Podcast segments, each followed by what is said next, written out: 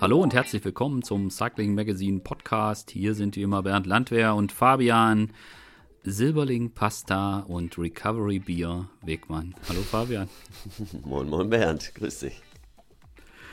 Auch der heutige Podcast wird von Castelli präsentiert und wie man eben schon in der Einleitung mitbekommen konnte, es geht heute ums Essen. Mhm. Aber nicht, nicht wie das Essen, wo es bei mir häufig drum geht, sondern um die ja, Sportlernahrung, die optimale. Und äh, heute wird es nerdig, hoffe ich.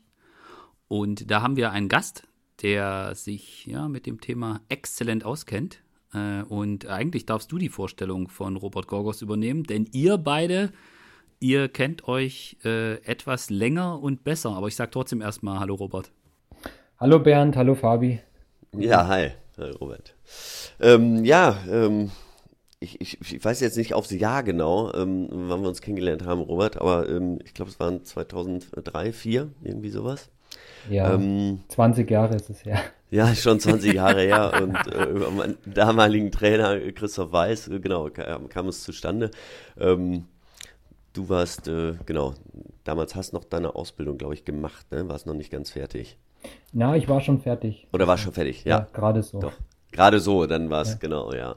Und äh, bis in das Thema rein. Und äh, genau, und ich hatte ähm, ja jemanden gesucht, ähm, der ähm, ähm, ja, mir mal ein bisschen was zeigt, was, was, was man bei der Ernährung machen kann. Damals kam das ja so gerade eben auf, wobei in den Teams war das noch überhaupt nicht äh, gang und gäbe, dass man einen Ernährungsberater äh, hat, geschweige denn wirklich einen, einen, einen Koch oder sowas äh, bei den Rennen dabei. Also wir hatten das damals bei Gerold Steiner das erste Mal bei der Tour de France, dass man ein Koch dabei war. Da hatten das vielleicht drei, vier Team, andere Teams auch. Ähm, und ansonsten hat man einfach das gegessen, was abends, ähm, ja, entweder was der Physiotherapeut eingekauft hat, was in der Müslibox war, oder ähm, was halt abends dann äh, beim Formel 1 Hotel auf dem, auf dem Tisch gehabt. Mm. Und äh, das war ja meistens nicht so gut. Und ja, wir haben dann vor allen Dingen angefangen, ähm, oder Robert hat angefangen, mir, mir Pläne zu machen, wenn es dann wirklich ähm, auf die auf meine Saison-Highlights äh, zuging. Ne? Also gerade die Ardennen-Klassiker ähm, in der direkten Vorbereitung, was ich dann ähm, ähm, ja, was ich dann zu mir nehmen sollte. Ähm, er hat sich dann die Trainingspläne auch angeguckt und hat dann geguckt, ähm, ja, ähm, was, was braucht man wohl ungefähr oder was bräuchte ich wohl ungefähr, um, um wieder meine Energiespeicher zu füllen. Mhm. Also ich sage jetzt mal, Robert, du bist, äh, du korrigierst mich, wenn ich was Falsches sage. Du bist ähm, Diplom-Ernährungswissenschaftler, ist das schon mal korrekt? Und ich habe gesehen, du hast, bist auch Radsporttrainer. Genau, also ich habe äh, studiert äh, an der TU München und habe dann im Anschluss äh, gar nicht so nur in dem Bereich gearbeitet, sondern auch als Trainer im Verband, mhm. also im Bayerischen Radsportverband und habe da die Trainerausbildungen bis Trainer A gemacht beim BDR dann. Ja, und das habe ich nach wie vor und arbeite auch genau in den Bereichen nach wie vor. Und du bist äh, Du arbeitest auch für, für Bora Hans Grohe jetzt schon seit einigen Jahren und bist da auch für das Thema äh, optimale Ernährungsstrategie zuständig, richtig? Genau, es ist jetzt die sechste Saison, soweit ich das überblicken mhm. kann. Und äh, ja, also das ist sehr vielseitig. Der, also ich bin im, im, im Coaching-Team auch dabei. Also es deckt, also es sind ja viele Parallelen auch zwischen Training und Ernährung. Mhm. Ähm, ich habe aber jetzt keinen Sport oder so, den ich trainiere, sondern ich habe wirklich nur den Nutrition-Bereich. Wir sind da auch zu zweit, jetzt seit letztem Jahr, weil wir wirklich versuchen, alle Rennen abzudecken mit Empfehlungen und teilweise auch mit ja, eins zu eins Arbeit mit, mit einzelnen Fahrern. Aber mein Bereich ist auch die, die ganze Logistik. Das heißt, ich kaufe die Lebensmittel ein, ich kümmere mich um die Rennverpflegung, also dass die immer parat ist oder auf Lager ist.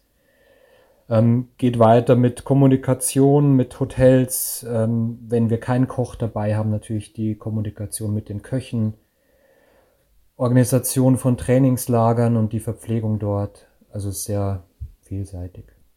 Hat sich wahrscheinlich in den letzten 20 Jahren einiges verändert.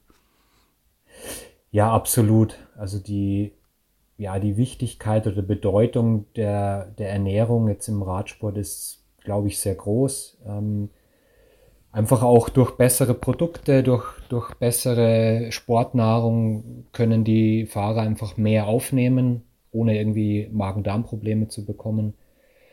Und ich kann mir auch gut vorstellen, dass die ja sehr, sehr guten Leistungen auch teilweise damit zusammenhängen. Also die, die, also es, es machen sehr wenige noch Fehler und dadurch ist natürlich das Niveau sehr groß und gerade auch bei den Rundfahrten einfach die Erholung von Tag zu Tag besser und das sieht man einfach an den Leistungen.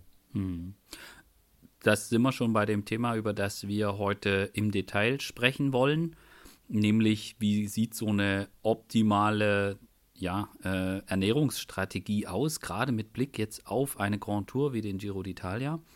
Und da würde ich ganz gerne mal ganz basic äh, starten, bevor wir uns dann, bevor wir dann nachher über äh, Kohlenhydratgramm je Stunde diskutieren. Äh, was ist aus deiner Sicht jetzt für einen GC-Fahrer, wenn man sagt, man hat jetzt einen, einen, einen, Leader, der soll möglichst weit in der Gesamtwertung äh, vorn landen? Was ist aus Sicht der, des Ernährungsplans für die drei Wochen Grand Tour das Wichtigste für den GC-Leader? Ja, so banal wie es klingt, aber dass er gesund durchkommt.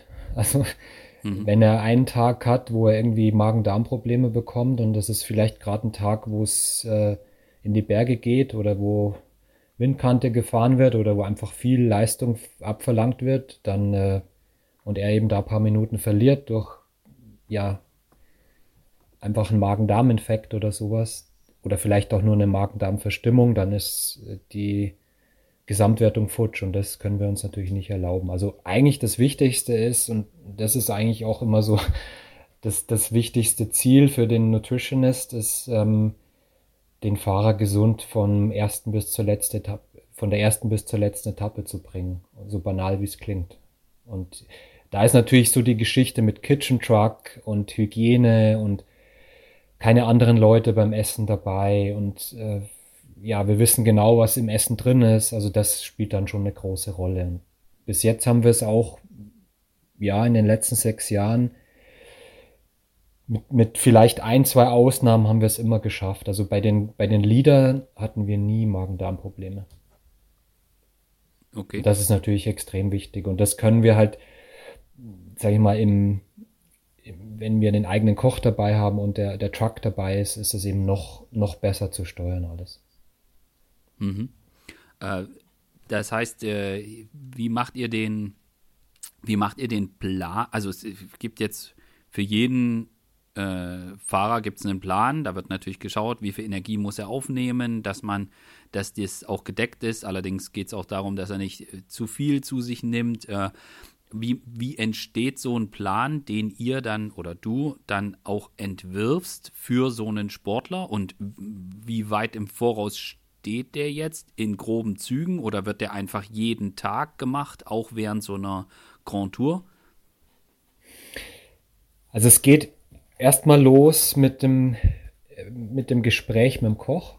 Das mhm. heißt, wir, wir setzen uns an den Tisch oder wenn ich nicht dabei bin, dann eben telefonisch und wir schauen uns die Etappen an. Wir schauen uns an, äh, wie es Wetter wird.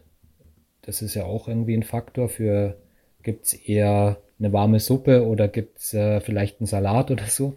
Also das sind die zwei Faktoren. Wir schauen an, wie das Profil ist der Etappe und entscheiden dann, gibt es zum Beispiel an einem, an einem leichten Tag zum, vielleicht auch jetzt ganz banal Steak. Das gibt es zum Beispiel jetzt an einem vor einer schweren Bergetappe eher nicht. Also das sind Faktoren, die eine Rolle spielen. Ähm, dann geht es um Ballaststoffe, das heißt, die werden reduziert vor den Bergetappen, also dieses äh, Prinzip Low Fiber. Ähm, ja, und so entsteht der Plan. Äh, das geht eigentlich relativ fix. Also wir sind ein eingespieltes Team. Wie gesagt, es sind auch jetzt keine neuen Köche oder so in den letzten sechs Jahren dabei. Und dann äh, geht es eigentlich recht fix. Und wir machen das immer so eine Woche im Voraus, also mit, diesen Prämissen. Und die Mengen ähm, legen wir tatsächlich tagesgenau fest. Also wir haben, also muss man sich so vorstellen, gerade für die, für die äh, Klassementfahrer äh, vereinbaren wir zwei bis drei Frühstücksvarianten. Also vereinbaren heißt ähm, natürlich individuelle Vorlieben. Dann gibt es ein normales Standardfrühstück und eins äh, quasi für eine Bergetappe, also ein Low-Fiber-Frühstück. Das äh, wiegen wir sozusagen einmal aus ähm, und bestimmen genau Kohlenhydrat, Protein und Fettanteil. Und der, der Fahrer weiß das und äh, ja, orientiert sich dann daran und gibt mir letztlich dann Bescheid oder ich empfehle ihm im Voraus und er gibt mir dann Bescheid, welches Frühstück er gewählt hat. Dann gibt's äh, für das ganze Team eine Verpflegungsstrategie für den jeweiligen Tag. Also wir arbeiten mit äh, Energieeinheiten oder Kohlenhydrateinheiten, also Units. Und dann ist die Empfehlung, ähm, da gibt's dann in der Früh ja einfach ein Bild des, des, äh, des Etappenprofils mit den Verpflegungsstellen. Das geht dann auch an die ganze Gruppe, also ans ganze Team, also auch an die, an die Betreuer.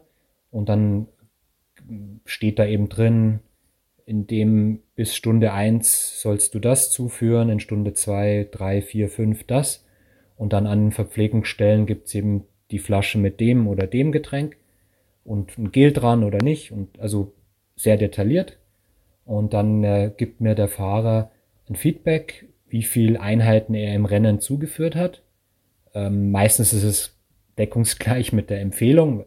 Also das ist ja auch dann das Thema, wie viel Gramm Kohlenhydrate pro Stunde. Dann gibt es ein Recovery-Protokoll. Ähm, das ist auch immer gleich. Ähm, das heißt, da gibt es ähm, ein Getränk im Ziel, dann gibt es einen Shake und dann gibt es eine Mahlzeit im Bus. Die bereiten wir in der Früh ähm, quasi in Beuteln eingeschweißt äh, im Truck vor. Die wird dann im Bus aufgewärmt und dann kann sich der Sportler dann noch was dazu nehmen, was ja, was für ihn am besten passt. Das hängt dann auch so ein bisschen vom Befinden, vom Wetter und so weiter ab. Und dann entsteht sozusagen ja eine Kalorien- und Kohlenhydratmenge mit diesen drei Mahlzeiten, also Frühstück, ähm, nach dem Rennen im Bus und der Verpflegung im Rennen. Und letztlich brauche ich, weil der Frühstück und nach dem Rennen standardisiert ist, nur die Info vom Fahrer, wie viel Units er im Rennen zugeführt hat. Und damit steuern wir dann das Abendessen und eventuelle Snacks noch. Also es kann durchaus sein, dass bei einer ganz langen und schweren Etappe ist dann noch eine Mahlzeit zwischen dem Essen im Truck und dem Abendessen im Kitchen Truck, dass es da noch eine Mahlzeit gibt. Aber das entscheiden wir dann kurzfristig mit dem Fahrer. Und das ist tatsächlich auch hier wieder relativ, also banal ist vielleicht falsche, falsche Wort, aber die Wege sind kurz. Also der, der Sportler schickt mir einfach eine WhatsApp. Er hat heute so und so viele Units zugeführt. Äh, Essen nach dem Rennen wie geplant. Frühstück Option 1. Ja, und so legen wir das Abendessen fest. Und die die Info des Energieverbrauchs kommt über eine Software, also erstmal über einen Powermeter, der schickt die Daten an die Software. Ähm, die Software habe ich mit, mitentwickelt, mit einem, ja, mit einem befreundeten Programmierer zusammen. Und die Software zeigt mir auch noch zusätzlich, wie viel Kohlenhydrate genau an dem Tag äh, wichtig sind oder richtig sind, um sich perfekt zu erholen. Ja, und so legen wir das Abendessen und eventuelle weitere Snacks dann fest. Und das Ziel ist nicht irgendwie den Fahrer zu kontrollieren oder ihm irgendwie was vorzuenthalten, ganz im Gegenteil. Also wir wollen einfach dafür sorgen, dass die Glykogenspeicher von Tag zu Tag aufgefüllt werden. Und eigentlich ist es genau andersrum. Also wir müssen gerade so in, in der letzten Woche oder so von der Grand Tour eher den, den Fahrer motivieren, das wirklich alles zuzuführen, was er braucht.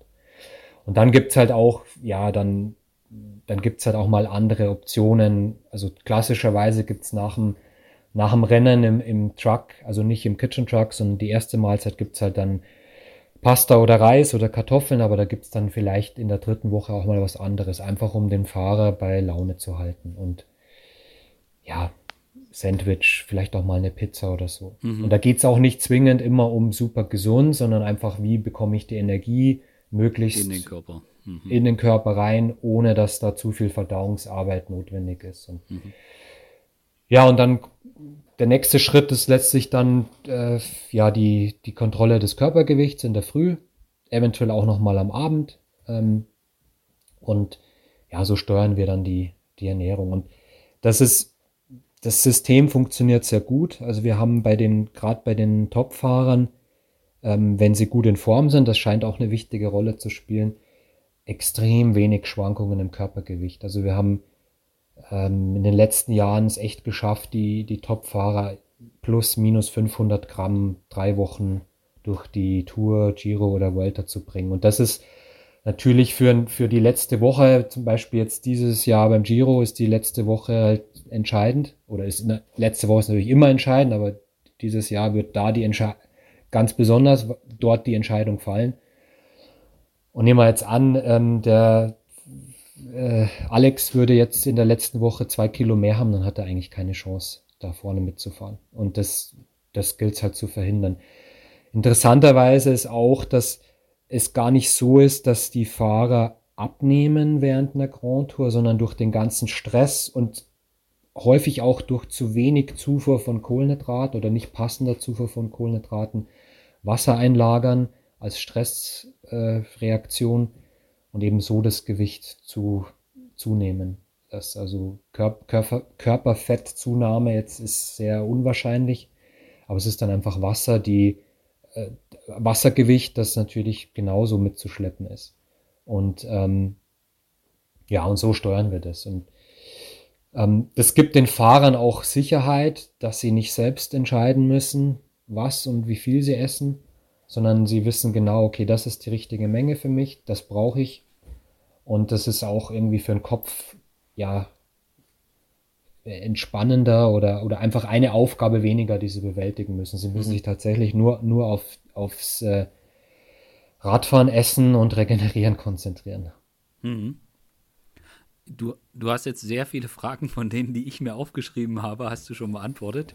Äh, okay. Ich, äh, was ich sehr, sehr gut finde, weil du so einen sehr, sehr guten äh, Überblick insgesamt gegeben hast. Und ich würde jetzt gerne auf gleich nochmal auf die gerade Ernährung während des Rennens eingehen, aber würde ganz gerne noch zu dem Allgemeinen zwei Fragen noch vorab stellen. Und zwar macht ihr, gibt es für jeden Fahrer ein spezielles Menü, was ihr ähm, bereitstellt? Oder ist es so, dass es quasi ein, ein, ein, ein generelles Menü gibt und der Fahrer äh, und oder die Fahrer dann quasi aus dem, was sie haben, sich oder was zur Verfügung steht, sich das aussuchen? Weil das wird ja in, man, in einigen Mannschaften unterschiedlich gehandhabt.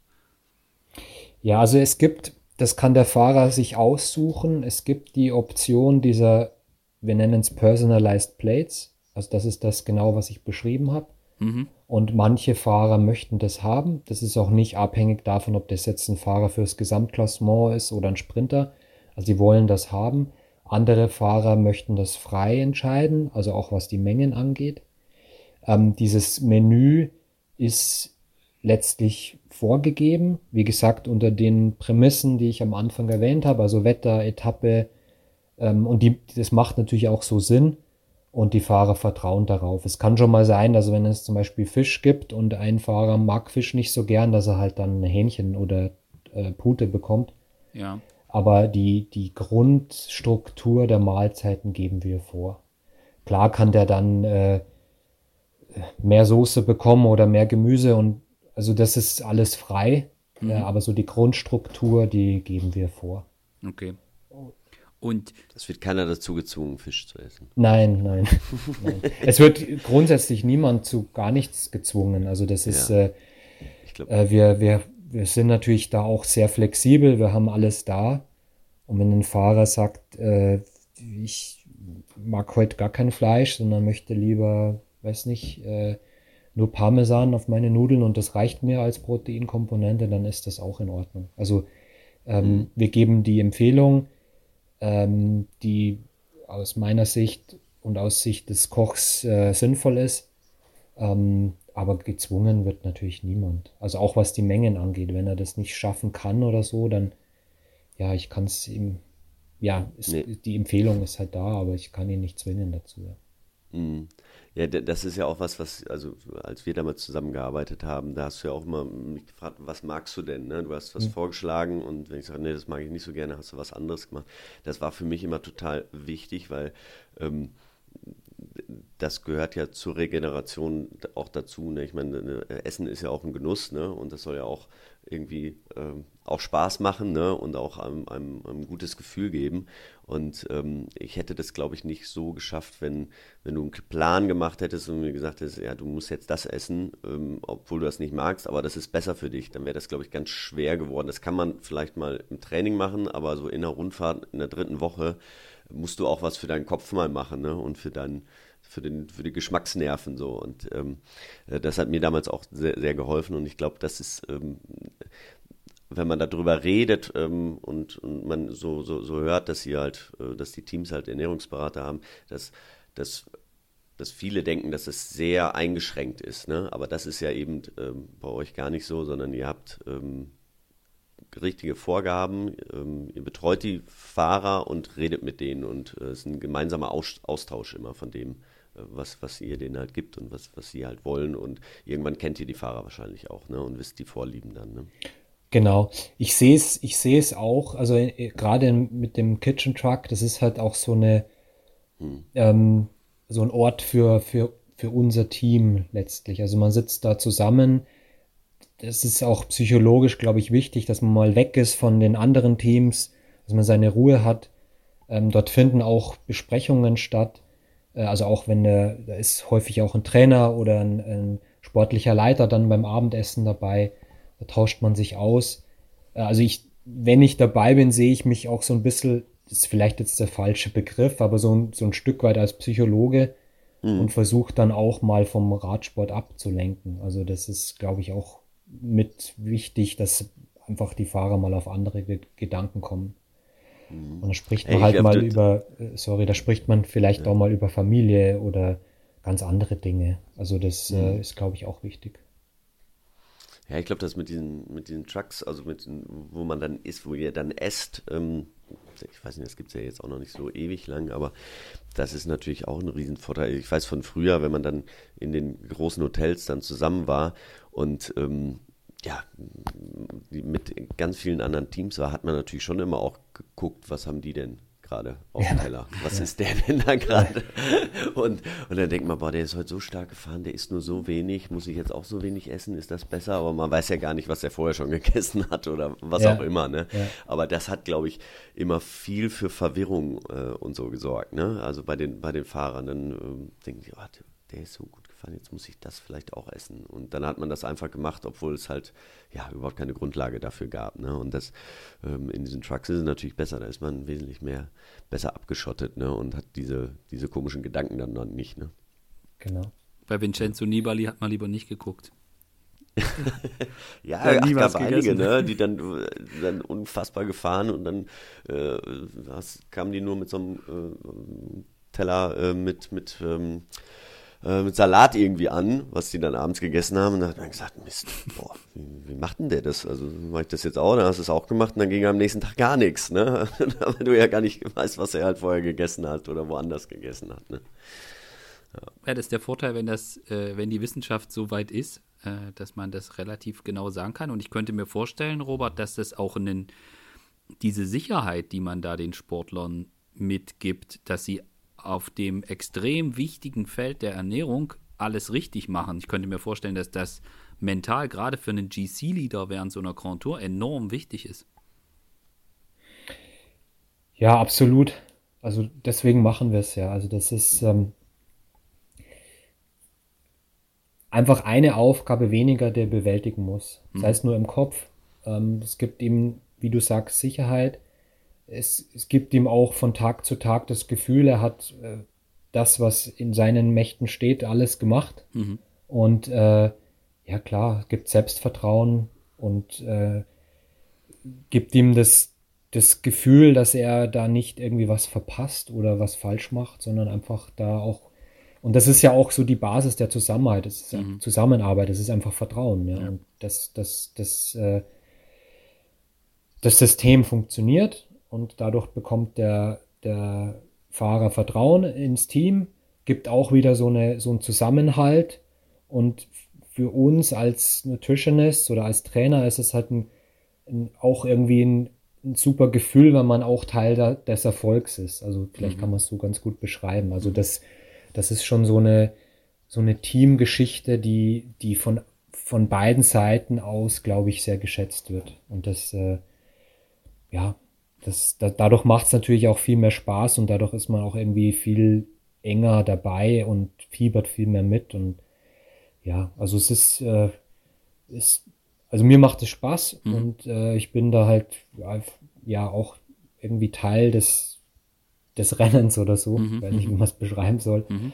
Und äh, ich glaube, wenn das nicht wäre, dann wäre es relativ, äh, ja, langweilig ist, ist vielleicht das falsche Wort, aber vielleicht ein bisschen eintönig. Also man mhm, ist halt mhm. dann schon, schon direkt dabei und auch durch die Kommunikation mit dem Sportler, ähm, ja, ist man halt voll dabei, ja. Auch wenn man jetzt nicht direkt vor Ort ist, also wir, wir steuern die Rennen teilweise, oder zum Großteil die Rennen von zu Hause aus, aber mit den, mit den Kommunikationsmöglichkeiten, die es halt jetzt mittlerweile gibt, ist das halt auch gut möglich. Aber man ist, sitzt zu Hause, ist aber trotzdem irgendwie dabei.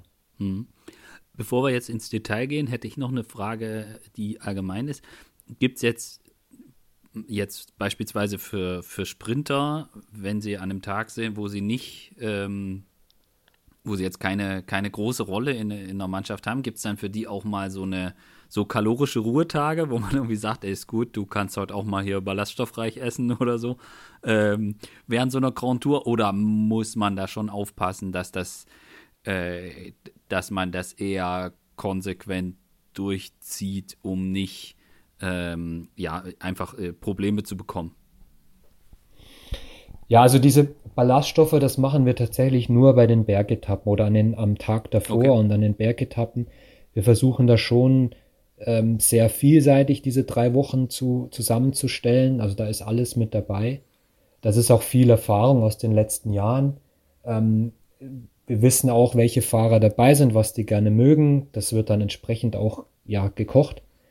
Ähm, aber klar, also ich sag mal, 80, 90 Prozent ist ist gut, wenn man es durchzieht und einhält, aber wenn jemand mal einen richtig schlechten Tag hat oder vielleicht auch wenn mal ein besonders guter Tag ist oder so, dann gibt es sicher auch mal ein Eis oder so als Nachtisch. Also das ist jetzt, äh, es gibt nichts, was es nicht gibt. Das ist so, es ist, okay. Also ich, wie, wie Fabi gesagt hat, der psychologische Aspekt, die, die mhm. ein bisschen Lockerheit oder so, das, das braucht es auch. Und ich, ich wehre mich auch so aus, aus äh, äh, wissenschaftlicher Sicht dagegen, dass man halt alles immer tausendprozentig macht und so. Ich, beim anderen Teams habe ich manchmal so ein bisschen den Eindruck, dass das auch, auch so umgesetzt wird.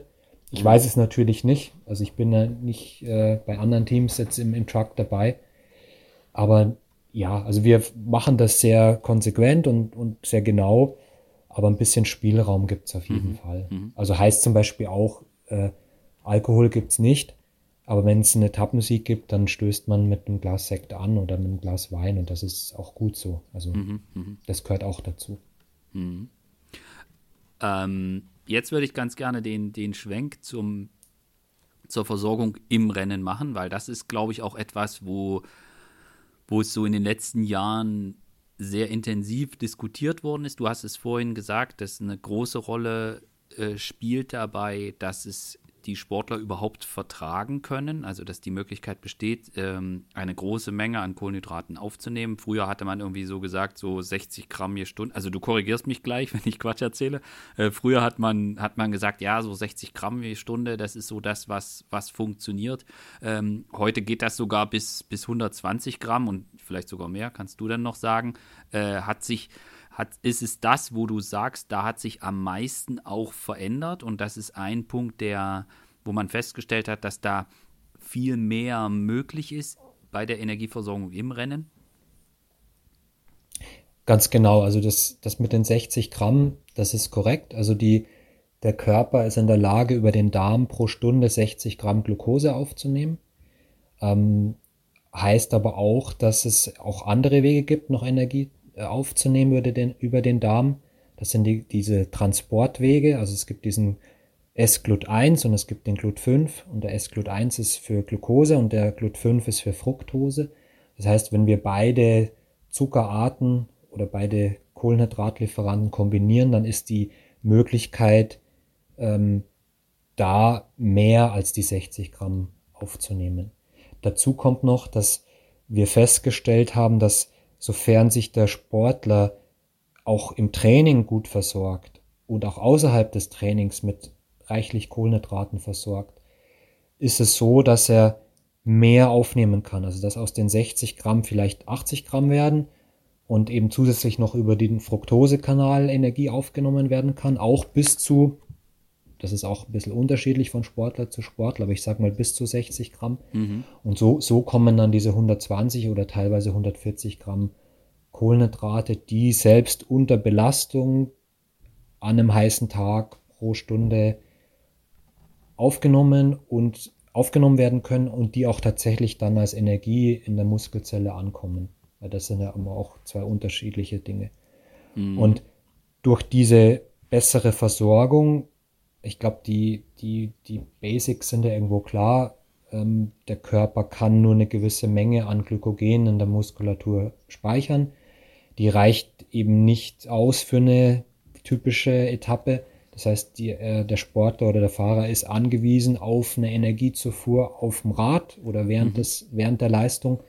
Und je mehr er zuführen kann, umso mehr steht natürlich auch zur Verfügung. Und ganz plakativ gesagt, umso schneller kann er fahren oder mehr im kohlenhydratverbrauchenden Bereich kann er fahren. Oder anders gesagt, zum Ende des, der Etappe hat er noch mehr Glykogen zur Verfügung, das dann ja für den für die intensive letzte Stunde oder so reicht. Und wenn das eben nicht der Fall ist, wie es vielleicht vor 25 Jahren war, dann bin ich eben auf die 60 Gramm begrenzt. Ähm, und ja, die, die, das Tempo ist entweder geringer oder die Erschöpfung ist größer, weil einfach die, die Erholung von Tag, der, die Erholung der Glykogenspeicher von Tag zu Tag nicht in dem Maße stattfinden kann, mhm. wie es vielleicht jetzt möglich ist. Was man noch dazu sagen muss, ist die Energie, die auf dem Rad, zum Beispiel auf einer leichten Etappe nicht verbraucht wird, die wird natürlich trotzdem als Glykogen gespeichert und die muss ich dann zum Beispiel nicht durch riesengroße Mahlzeiten nach dem Rennen mhm. äh, zuführen und erhole mich dadurch auch wieder besser. Also es hängt irgendwie alles zusammen. Ja. Also Verpflegung, Erholung, Timing, das, das sind Dinge, wo man jetzt einfach weiter ist und auch durch bessere Produkte mit weniger Zusatzstoffen einfach von Tag zu Tag keine Probleme auftreten und eben diese Energieversorgung immer, soweit es eben geht, optimal stattfindet. Und ähm, was man vielleicht auch noch sagen muss, es ist tatsächlich so, das ist jetzt meine Erfahrung mit, mit verschiedenen Fahrern, dass die Sportler, die besonders viel aufnehmen können ähm, pro Stunde, häufig die sind, die eben auch aufs Gesamtklassement dann fahren. Also dieser ja dieser Verdauungsaspekt oder dieser, mh, diese Fähigkeit, viel Energie bei Belastung verarbeiten zu können oder viele Kohlenhydrate bei Belastung verarbeiten zu können, die scheint auch ein wichtiger äh, ja, Teil des Rundfahrterfolgs mhm. zu sein. Und das hängt auch gar nicht von der Körpergröße oder von der Muskelmasse oder so ab, Genau, das wäre nämlich noch eine Frage ja. gewesen, ob, ob, das jeder, ob das bei allen gleich ist, ob das auf, ein, auf die Größe ankommt oder, also äh, für Otto Normalverbraucher, der wird ja sagen, ja, je größer der Mensch ist, desto mehr kann er aufnehmen.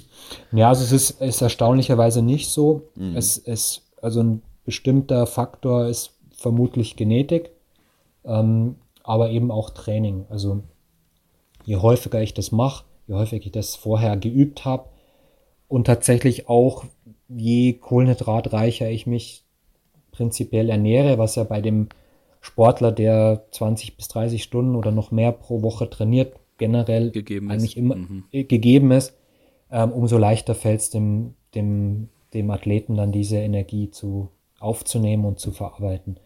Und ähm, ja, also es ist nicht, natürlich nicht der alleinige Faktor, aber es ist schon ein wichtiger, wichtiger Mhm. Aspekt, gerade in der dritten Woche oder so, wenn ich natürlich immer gut meine Speicher aufgefüllt habe und wenn ich auch in der Lage bin, vielleicht 20, 30 Gramm mehr pro Stunde aufzunehmen, wie vielleicht mein Konkurrent, dann kann man sich, glaube ich, schon gut vorstellen, dass das über 21 Etappen eine gewisse Rolle spielen kann. Definitiv.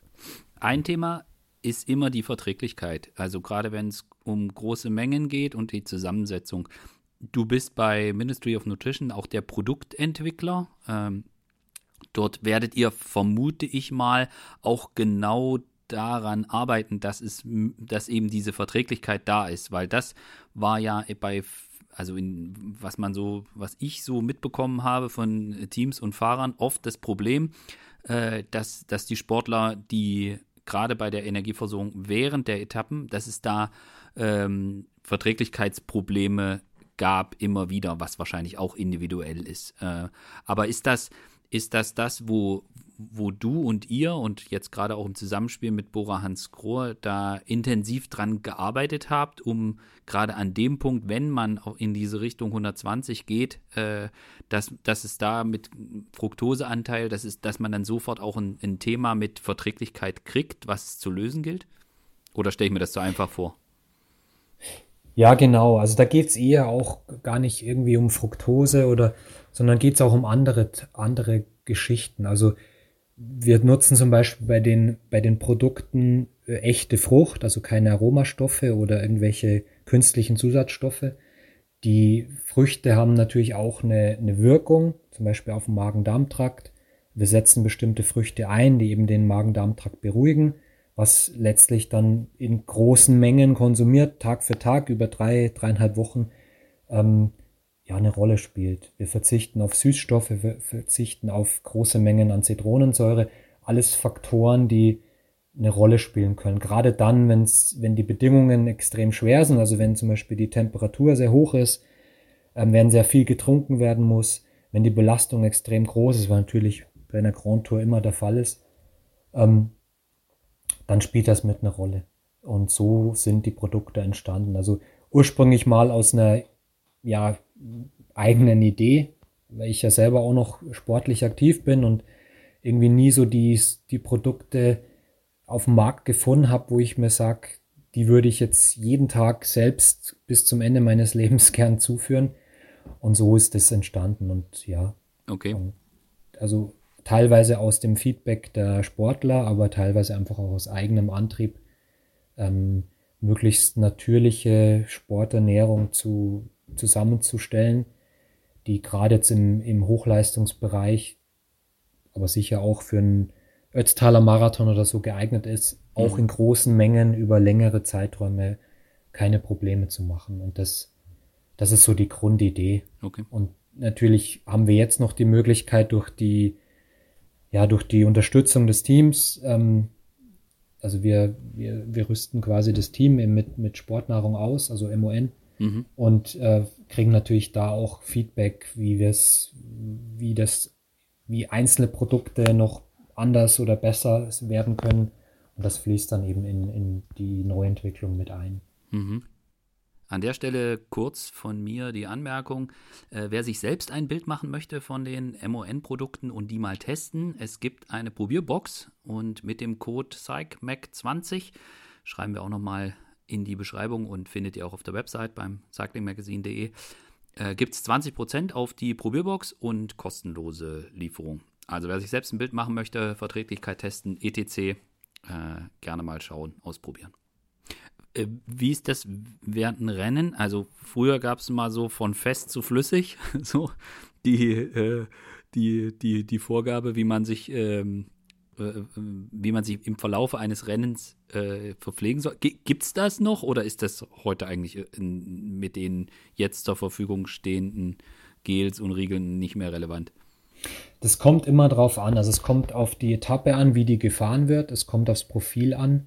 Und das fließt dann eben in die Empfehlung mit ein. Also wenn man sich, wenn man sich vielleicht vorstellt, es ist, ein, es ist eine 220 Kilometer lange Etappe, wo die ersten zwei Stunden nicht viel passiert, außer es geht ein Fahrer in die Ausreißergruppe. Aber wo sich jetzt zum Beispiel der Gesamtklassementfahrer eher ausruhen kann, dann würde er mit eher, ich sag's mal, äh, lapidar langsamer verfügbarer Energie äh, versorgen in den ersten ein bis zwei Stunden. Also dann zum Beispiel eben über Riegel mhm. und vielleicht auch ein, ein Getränk, das nicht so viele Kohlenhydrate enthält und auch die langsamer aufgenommen werden können, also über ein Slow, Slow Carb zum Beispiel. Mhm. Und je, je weiter es in die Etappe geht, also ab Stunde eineinhalb, zwei und so weiter, mhm. umso weiter erhöht er die Kohlenhydratzufuhr und umso schneller wird auch die Kohlenhydratzufuhr. Also umso, also je, je, je größer die Intensität, desto schneller. Je größer die Intensität, mhm. genau. Und trotzdem versuchen die Fahrer auch auf den lockeren Etappen auf jeden Fall, ich sage mal 90 Gramm Kohlenhydrate pro Stunde zuzuführen. Wie gesagt, hat man ja vorhin schon einfach aus dem Aspekt, dass er sich quasi während so einer in Anführungsstrichen lockeren Etappe einfach schon erholt für den nächsten Tag, der in der Regel dann schwerer wird. Dann spielt eine Rolle, kommt ein Berg oder wie lang ist der Berg. Ich kann am Berg keinen Riegel essen, äh, den esse ich vielleicht dann im Flachstück davor. Ähm, ich versuche vielleicht auch im Flachstück davor etwas mehr Energie zuzuführen, weil das eben bei der extrem hohen Belastung am Anstieg dann nicht mehr so gut möglich ist. Also das sind alles Faktoren, die mit reinspielen. Ich versuche vielleicht auch oben dann an der Kuppe, wenn es in die Abfahrt geht, mhm. wenn der Abfahrt ist, für Pflegen auch schwierig, noch Energie zuzuführen. Ich versuche vielleicht auch, wenn ich unten wieder ins Flachstück reinkomme, Energie zuzuführen. Also das ist genau das, was in die Empfehlung mit einfließt okay. und was die Fahrer dann beherzigen. Welchen Vorteil haben die Slow Carb äh, Riegel oder die ähm, Gels oder was auch immer im Vergleich zu denen, die die viel haben, die schneller gehen sollen? Ja, wir versuchen natürlich, das ist auch, ist auch umstritten, aber die, ja, die, der Austausch mit führenden Wissenschaftlern gibt uns recht. Ähm, wir versuchen natürlich den Fettstoffwechsel nicht so auszubremsen. Mhm. Der läuft natürlich immer parallel mit. Und wenn ich jetzt am Anfang, wo vielleicht die Intensität noch nicht so hoch ist, langsamer verfügbare Kohlenhydrate und vielleicht auch etwas weniger zuführe, dann habe ich auf jeden Fall einen, zumindest keinen Nachteil für den Fettstoffwechsel. Mhm. Und das versuchen wir also mit einzubauen. Wenn natürlich von Anfang an die Post abgeht und sofort ein Anstieg kommt, dann ist das äh, ja obsolet. Mhm. Und dann, dann äh, gibt es aber auch von vornherein eine andere Empfehlung. Mhm. Aber also die Idee ist einfach so ein bisschen Glykogen einzusparen, mhm. das wiederum dann fürs Finale oder für den nächsten Tag oder für die, Erholung, mhm. für die Erholung zur Verfügung steht. Und das ist so die Grundidee. Mhm. Ja, also es ist dann wieder individuell auch, der, wir zwingen da auch keinen Fahrer. Also die Fahrer können auch die Flaschen, die sie am Rad haben, wenn sie losfahren, frei auswählen. Und da okay. gibt es dann so individuelle Vorlieben auch. Aber in der Regel ist zumindest eine Flasche am Start mit dem langsamer verfügbaren Getränk, also mit dem Slow Cup dann mhm. äh, vorgesehen. Bevor ich jetzt gleich nochmal das Thema Fettstoffwechsel und Auswirkungen aufrolle, würde ich ganz gerne wissen, wie genau könnt ihr das tracken, was der Fahrer zu sich nimmt? Also wenn er, keine Ahnung, mal einen Reiskuchen oder sowas mit hat, dann weiß man ja vielleicht nicht so ganz genau, äh, wie viel hat er jetzt davon wirklich gegessen oder auch nicht. Äh, wie, wie, wie, wie variabel seid ihr da? Also Reiskuchen haben wir tatsächlich nicht mehr, aus dem Grund auch, weil, wie du sagst, weil das nicht so leicht zu tracken ist. Mhm. Und weil es auch schwierig ist, 40 Gramm Kohlenhydrat in einen Reiskuchen zu packen. Ja. Also das, das ist, äh, wäre dann zu groß oder zu schwer. Und ähm, wir haben einfach das gibt's nicht mehr. Die, mhm. die Fahrer befragt und es waren jetzt nicht äh, nur sehr wenige dabei, die es haben wollen. Die bekommen es dann auch mal im Falle. Mhm. Das ist wieder das Thema dritte Woche und Abwechslung. Also ein ernst Snack. Äh, genau. Ähm, und dann versuchen wir das zum Beispiel auf 20 Gramm zu normieren, dass man zumindest einen Anhaltspunkt hat. Aber an sich ist das relativ einfach. Also jedes, jeder Riegel, jedes Gel hat 40 Gramm Kohlenhydrate, jedes Getränk hat eine bestimmte Einheit, also 40 oder 80 oder 20. Und dann äh, in der Regel überwiegen aber die 40 Gramm äh, Getränke. Ja, und dann muss der Fahrer eigentlich nur zählen, ich habe jetzt äh, 10,5 oder 11 oder 12 Einheiten zugeführt und das äh, meldet er mir zurück. Und es geht jetzt auch nicht um eine halbe Einheit. Ja. Das ist 20, 20 Gramm Kohlenhydrate, wären circa 80 Kilokalorien. Also wir bewegen uns in einem Spielraum, ich sag mal, von plus minus 200 Kilokalorien. Und das gilt zu tracken und das gelingt sehr gut. Mhm, mhm. Das Thema äh, Fett, Fettstoffwechsel ja. Habt ihr festgestellt, dass sich während so einer Grand Tour der Fettstoffwechsel eines Fahrers verändert? Gerade wenn man mit, ja, du hast gerade eben schon beschrieben, äh, mit Zuführen von Kohlenhydraten. Äh, habt, habt ihr das festgestellt, dass sich dass es Auswirkungen hat während so einer Periode von dreieinhalb Wochen? Ja gut, im, im Rennen selbst können wir natürlich nicht irgendwie Laktat messen oder mhm. so. Ähm, was man, glaube ich, schon sagen kann, das ist ja, das kann bestimmt Fabi bestätigen, dass natürlich im Lauf so einer dreiwöchigen Grand Tour im Körper was passiert. Mhm. Also in der Regel werden die Fahrer effizienter, äh, vor allem die Sprinter, äh, du hast gesagt nerdig äh, am Anfang, also die werden vermutlich ihre Laktatbildungsrate reduzieren. Mhm. Das heißt, sie werden den Fettstoffwechsel verbessern und äh, ja, werden vielleicht auch ein bisschen träger im Sprint. Mhm. Und das sieht man ja auch häufig. Also vielleicht jetzt bis auf, auf Champs-Élysées, wo die Fahrer relativ ausgeruht dann auf die Zielgerade kommen. Aber häufig gewinnt ja jetzt in der dritten Woche nicht so der schnellste Sprinter immer die Etappen, weil er vielleicht äh, ja nicht mehr so frisch ist, weil er vielleicht auch von seiner Spritzigkeit eingebüßt hat. Also das ist sehr schwer zu beantworten, aber äh, rein theoretisch, und das haben wir auch festgestellt im Anschluss an eine Grand Tour, werden die, gerade so die schnellkräftigen Sportler natürlich etwas in Anführungsstrichen ausdauernder oder besser im Fettstoffwechsel. Ähm, ja, bei den Grand Tour-Fahrern gibt es da nicht mehr, oder bei den Klassementfahrern gibt es da vermutlich nicht mehr viel zu optimieren. Die versuchen einfach von Tag zu Tag sich zu erholen und ihre Leistung abzurufen. Und der, der in der letzten Woche noch am frischesten ist, der wird am Schluss vorne sein. Und darum geht's ja. Mhm. Mhm. Äh, ich habe hier einen Punkt aufgeschrieben, die Rolle des Koffeins. Ja, also Koffein ist natürlich mit das best erforschte, ich nenne es mal Supplement, das es gibt. Supplement mhm. in teilweise natürlicher Form, in Tee oder Kaffee oder Cola oder was auch immer. Ähm, spielt natürlich eine Rolle für ja verschiedenste Dinge von auch ein bisschen umstritten, aber wahrscheinlich schon Fettstoffwechsel, ähm, Aufmerksamkeit, äh, Koordination, äh, Nerven, Muskelzellen. Also das, das spielt schon eine Rolle äh, und das, ich glaube, das ist ja auch kein Geheimnis, das wird auch genutzt. Also jeder, ich glaube, jeder Radsportler liebt Kaffee oder die meisten oder trinkt zumindest Tee in der Früh und auch Koffein im Rennen über Gels, ähm, ja, ist, ist denke ich, ganz normal. Ich glaube, mehr hilft dann nicht mehr. Also es gibt dann auch einen gegenteiligen Effekt, wenn man es übertreibt.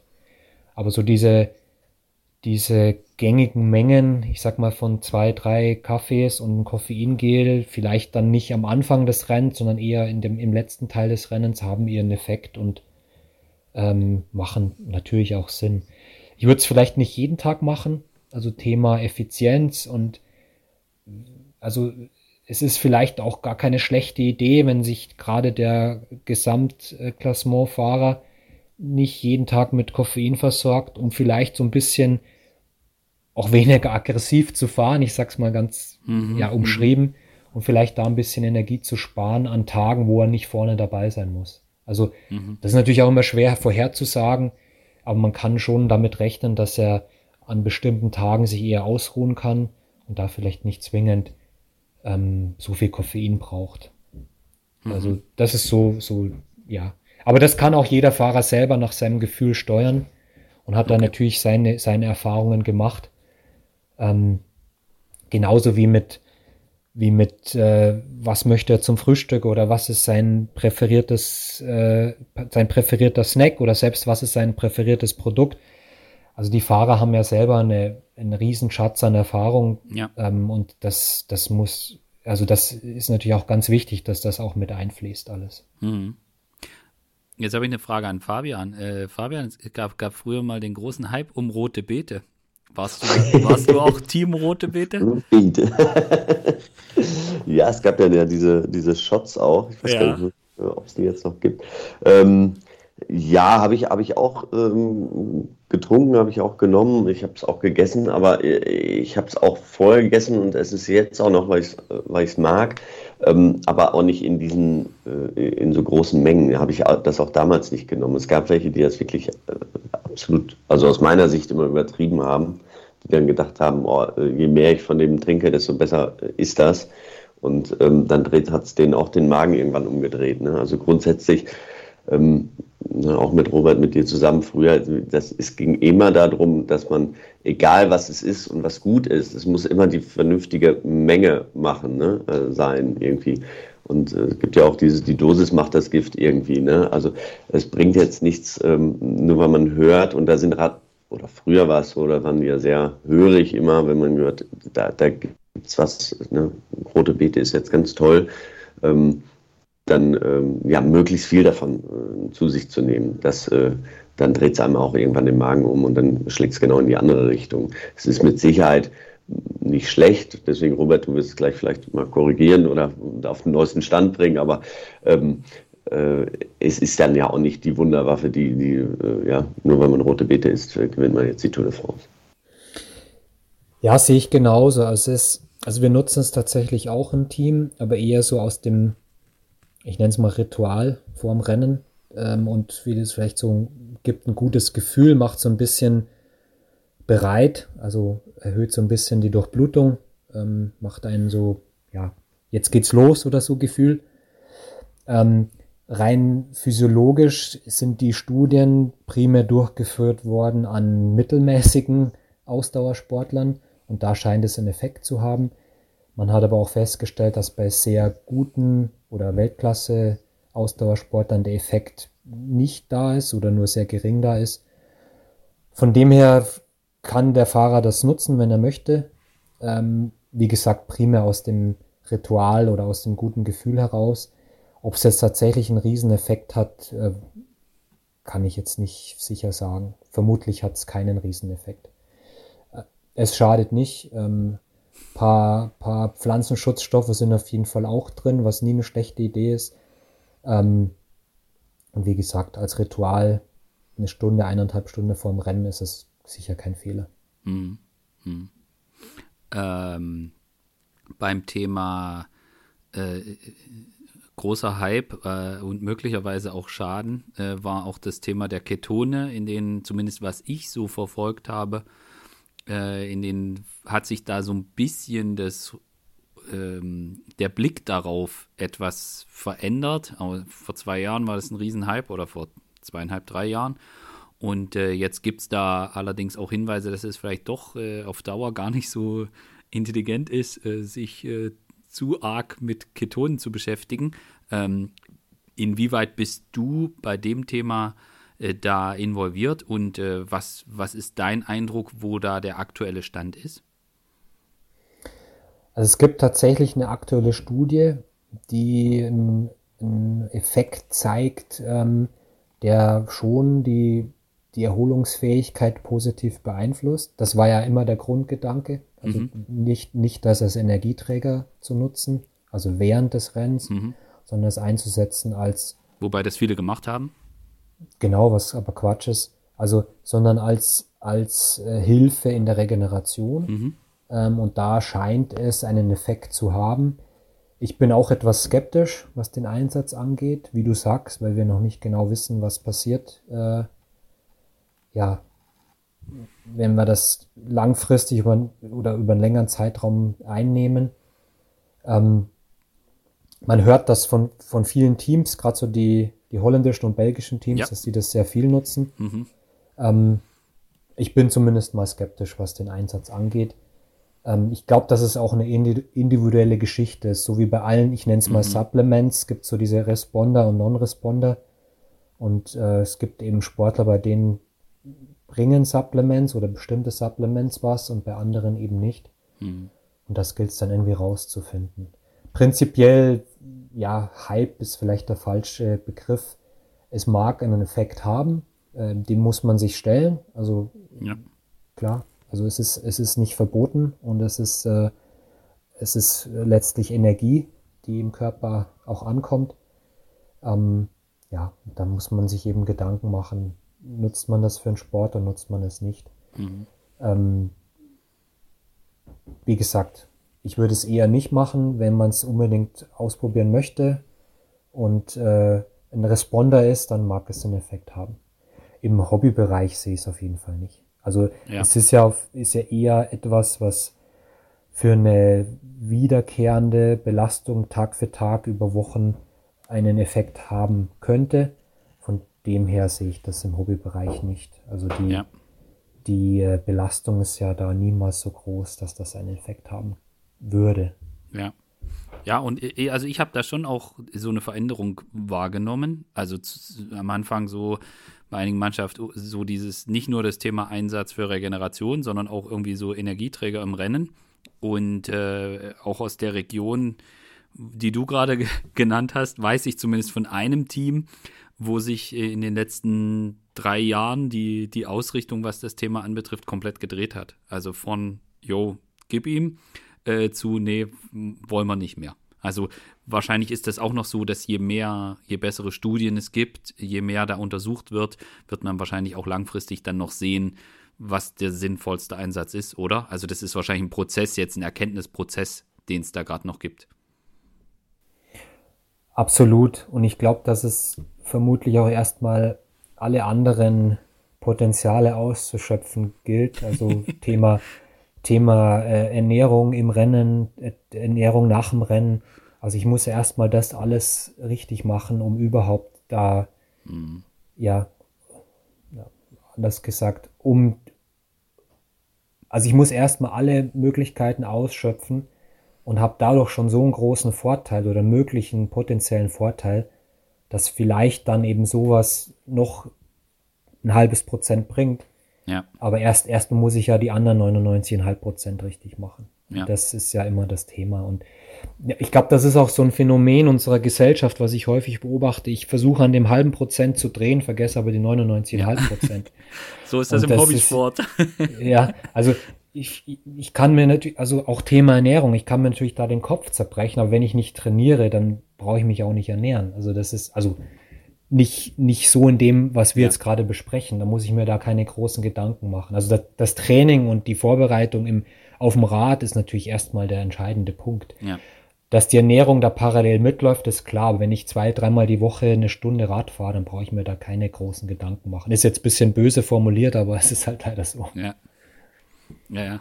Deswegen äh, muss ich mir auch über rote Beete keine Gedanken machen. Weil wir, aus, aus meiner Sicht, wer rote Beete isst, ist auch Pizza Hawaii. Und äh, das, das, das, geht, das geht ja gar nicht.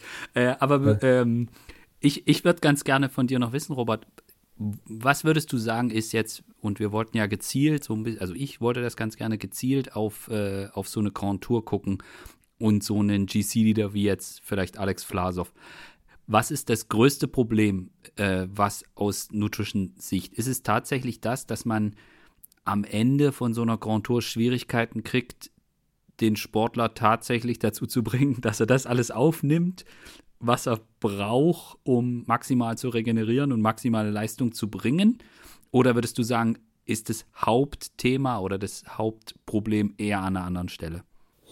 Nee, also wir haben durch unsere Strategien das, das Problem, sage ich mal, zumindest reduziert. Mhm. Ich glaube, dass das nicht ein, ein Riesenproblem ist.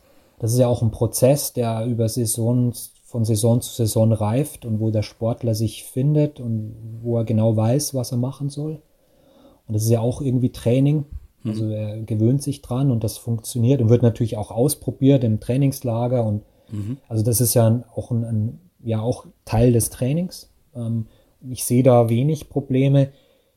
Weil die meisten Probleme bei einer Grand Tour sind häufig, ja, Sekundenentscheidungen, Pech auch, also Stürze oder Gruppe verpasst oder äh, ein schlechter Tag, schlechtes Wetter. Also mhm. ich, ich glaube, im Ernährungsbereich können wir, soll jetzt nicht irgendwie überheblich klingen, aber wir können das schon weitestgehend ausschließen, dass es okay. da zu, Problem, zu Problemen kommt. Und ähm, am Ende musst du halt ein bisschen Glück haben auch. Und ähm, ich glaube, darauf kommt es an. Und wenn der Sportler top vorbereitet ist, wenn er an seinem, wenn er vielleicht gerade zur, zur letzten Woche seine, seine, seine Peakform hat, dann soll es nicht an der Ernährung liegen. Also mhm. das ist, ähm, mhm. ja, ich glaube, wir haben es letztes Jahr beim Giro gesehen, ähm, dass, äh, dass da, also dass wir vieles richtig gemacht haben und dass es halt schon eine Rolle gespielt möglicherweise auch die Verpflegung eine Rolle gespielt hat. Mhm. Und ähm, ja, also ich glaube, dass das, deswegen machen wir das alles, um eben da eben keine, keine, ja, nichts, kein Potenzial zu verschenken. Mhm. mal so. Und mhm. ähm, also ich, wir haben jetzt rückgemeldet von den Fahrern in dem, in dem Ernährungsbereich keine Schwierigkeiten. Okay. Mhm. Was wäre das Blödeste, was ein Fahrer während einer Grand Tour essenstechnisch machen kann? Nix essen wahrscheinlich, aber abgesehen von nix essen? Ja, also das Blödeste ist, wie du sagst, zu wenig Energie zu führen, jetzt egal erstmal von was. Und dann mhm. natürlich auch schwer verdauliches Essen, fettes Essen oder super fettes Essen, Fast Food, was einfach dann, ja, die Regenerationszeit verlängert, viel Alkohol. Mhm. Also, also mhm. die üblichen Dinge. Okay. Also das, was man früher mal gerne mal hörte, wie was an Ruhetagen passierte, das sollte heute nicht mehr passieren. Ja, also wie gesagt, Fabi hat es ja erwähnt, der, der Kopf spielt auch mit. Es gibt dann durchaus gerade am Abend vor dem Ruhetag mal vielleicht nicht 100% perfekte Sportnahrung. Ähm, aber das ist dann am nächsten Tag, also an dem Ruhetag selbst, dann wieder anders. Mhm. Also das ist halt so ein, so ein Balanceakt und das machen wir dann auch spontan. Also wir befragen die Fahrer, wie es ihnen geht und oft ist es dann tatsächlich auch so, dass von acht Fahrern vielleicht nur zwei sagen, boah, ich brauche jetzt mal, weiß nicht, äh, Pommes, die werden wir, die machen wir aber dann auch selbst. Okay. Ähm, und die anderen sechs sagen eh, nee, also ich bleib bei meinem Plan und ähm, mhm. das, äh, das entscheiden wir dann spontan. Welche Rolle spielen die Ruhetage in so einer Ernährungsstrategie bei so einer Grand Tour? Naja, nachdem wir versuchen, wirklich jeden Tag äh, optimal zu versorgen, ist ja jetzt ein großes Energie- und Kohlenhydratdefizit ja nicht ausgeschlossen, aber nicht so groß gegeben. Und dann ist halt ein Ruhetag ein guter Tag, um einfach auch wieder mal einen Salat zu essen oder mhm. besonders viele Nährstoffe aufzunehmen. Ähm, vielleicht dann auch, kommt dann wieder auf den Tag drauf, was danach kommt. Häufig ist es ja dann auch mit eine sehr schwere Etappe, aber wie gesagt, da kommt es drauf an, ähm, dann vielleicht auch mal mehr Ballaststoffe zuzuführen. Ähm, also das ist ganz, kommt ganz drauf an, was am Tag drauf dann kommt. Okay. Aber ge generell eine gute, eine gute Idee an diesem Tag halt besonders viele ja, Nährstoffe in Form von zum Beispiel Gemüse und Obst aufzunehmen. Mhm, mh, mh. Ist es eigentlich schwerer für so ein Einzelzeitfahren den Plan für die Versorgung zu machen? Oder ist da unterdessen auch, sind die Abläufe da unterdessen auch so standardisiert, dass, dass ihr da auch genau wisst, worauf es ankommt und wie es sein soll? Genau wie du gesagt hast, das ist alles standardisiert. Mhm. Haben wir natürlich die Erfahrungen gemacht. Man muss dann so ein bisschen ähm, ja, kommt drauf an, wann startet der Fahrer und das demnach nach der Uhrzeit steuern. Mhm. Die letzte Mahlzeit vor dem Zeitfahren. Und ähm, das ist halt dann eine logistische Frage. Ist der dann noch im Truck oder ist der, also im Kitchen Truck oder ist der dann schon vor Ort? Mhm. Also im, im normalen Truck. Und das müssen wir dann entsprechend vorbereiten. Und ja, aber die Herausforderung bei einer, bei einer langen Bergetappe ist natürlich größer wie jetzt beim Zeitfahren. Mhm. Fabian, bist du eigentlich froh, dass du früher gefahren bist oder hättest du jetzt heute, äh, würdest du ganz gerne von dem Wissensstand von heute profitieren? Ach, jeder lebt in seiner Zeit. Ich glaube, das will, will, ich gar nicht gegeneinander ähm, aufwiegen. Ich glaube, es gibt Dinge, die waren früher äh, schöner, Dinge, die sind heute schöner. Ähm, also gerade das macht es natürlich äh, den Fahrern ein Stück einfacher. Ich glaube nicht, dass das Rennenfahren einfacher geworden ist. Ähm, deswegen, weil es ja auch macht ja, macht, macht ja nicht nur ein Team, sondern es, machen ja dann irgendwann alle und dann ist wieder derselbe Standard. Aber es ist natürlich schon schön, wenn man sich ähm, darauf verlassen kann. Also ich habe mich bei der Tour immer sehr darauf gefreut, dass wir einen Koch dabei hatten. Mhm. Das war das einzige Rennen und da wusste ich, da gibt es vernünftiges Essen. Ähm, mhm. Ich bin immer froh gewesen, wenn wir in Italien unterwegs waren, weil da war es auch fast egal, in welchem ähm, in welchem Hotel du bist. Ähm, vernünftige Pasta gab es da immer. Und mhm. ähm, für mich war es war und ist Essen äh, schon extrem wichtig. Auch ähm, das, was Robert auch gesagt hat, ist für den Kopf auch ex extrem wichtig. Also das sind ja auch hatte ich vorhin ja auch schon gesagt, das sind ja auch so, so Hormone, die da ausgeschüttet, Glücksgefühle. Ja? Wenn du was Leckeres isst, dann, dann geht es dir auch besser. Ähm, das ist halt ein Riesenunterschied, als wenn du ähm, eben beim Formel 1 Hotel an, an, so eine Theke da kommst und da sind die äh, drei Stunden gekochten Pasta drin irgendwie, dann, dann, ähm, dann ist ja schon beim Essen, äh, hat man schon das Gefühl, das bringt mir heute nichts und das bringt mich nicht weiter. Und deswegen, aus diesem Gesichtspunkt würde ich natürlich schon ganz gerne heute fahren und ähm, mich in so einen schönen Kitchen Truck setzen und was Leckeres essen nach jedem Rennen, was wir früher nicht hatten. Aber anders ist es natürlich auch, ähm, ja, es, ist, es, es geht immer mehr in die Details, ja, und ähm, äh, deswegen, also ich glaube, Robert, deswegen haben wir uns ja auch äh, sehr gut verstanden damals und ähm, weil du eben nicht diesen Plan gemacht hast und gesagt, du musst jetzt das essen und äh, links und rechts, wenn du was anderes isst, dann äh, machen wir nichts mehr zusammen. So, ne? Also es war immer ein ein, ein Miteinander. Und äh, das ist, glaube ich, äh, das wäre für mich auch immer noch das A und O. Es gibt vielleicht Fahrer, die können das, aber das, was du, Robert, auch vorhin gesagt hattest, ich habe das von anderen Teams auch schon gehört, dass das da sehr strikt durchgezogen wird und dass das dann auch durchaus mal äh, nach hinten gehen kann. Das ist gar nicht, dass es das Falsche ist, was die dann bekommen. Das ist vielleicht im Zweifel sogar genau richtig, aber ähm, dass es in dem Moment halt für den Kopf nicht gut ist, weil du gerade auf was anderes Hunger hast und dann was essen musst, was, was, wo du gerade überhaupt keine Lust drauf hast. Und ähm, das kann dann auch nach hinten losgehen, glaube ich. Ja, also das ist genau das, was ich vorhin erwähnt habe. Also man ist irgendwo, Psychologe ist das falsche Wort, aber es ist halt, ist halt so ein schmaler Grat.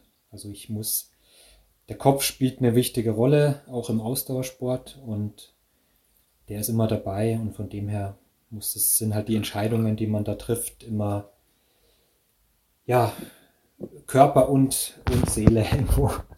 Ja, also ich sag mal, vielleicht nicht 50 Prozent, aber der Kopf, das ist, ich meine, ähm, der Kopf entscheidet, ob ich jetzt attackiere oder nicht. Wenn ich nicht attackiere, gewinne ich nicht. Ja. Und, äh, ja, also das ist, da kann ich noch die besten Beine haben, aber wenn ich, äh, oder wenn ich die ganze Zeit hinten fahre, weil ich im Kopf nicht stark genug bin, äh, ja. die Position nicht halten kann, ähm, dann reißt es irgendwann und dann kann ich noch so stark sein, dann komme ich nicht wieder nach vorne. Also das ist schon sehr wichtig und äh, gerade bei der Grand Tour, bei den Eintagesrennen fand ich, das, das ist auch immer ein bisschen was anderes, weil das sind dann halt nur ein paar Stunden, die man sich da konzentrieren muss. Aber bei so einer Grand Tour geht es halt wirklich über ja, vier Wochen, die man da unterwegs ist und da muss man halt auch zusehen, dass es in der vierten Woche noch äh, genauso alles läuft und man genauso im Kopf genauso ähm, motiviert ist wie, wie äh, am ersten Tag. Hm. Ja, und es gilt ganz sicher auch wieder, wie wir vorhin schon gesagt haben, äh, beim Giro d'Italia in diesem Jahr. Äh, Robert, vielen Dank für die, ja, für die, für die sehr aufschlussreichen Ausführungen und die Details. Und ich frage jetzt nicht zum Abschluss, was ihr heute esst, weil sonst komme ich in die Verlegenheit und muss dann selber sagen, was ich heute Mittag geplant habe. Deswegen sage sag ich an der Stelle äh, vielen Dank. Und, ja, ich danke äh, euch. Hat Spaß gemacht. Und ja, ich wünsche auch äh, viel Erfolg, dass das äh, auch dieses Jahr jetzt nicht nur beim Giro d'Italia, sondern auch bei den anderen Rennen äh, zumindest von der Nutrition Sicht so gut aufgeht äh, wie im vergangenen Jahr. Herzlichen Dank. Ja, genau, also von meiner Seite auch. Ich glaube, die ähm, eure Jungs sind ja gut vorbereitet. Die Ergebnisse sprechen ja jetzt ja schon mal für sich, die jetzt zum, zum Giro fahren. Und ähm, ich freue mich echt drauf und ich drücke euch die Daumen. Danke. Ja. Danke auch an alle fürs Zuhören und bis zum nächsten Mal. Bis dann. Ciao, ciao. Ciao. Servus. Ciao.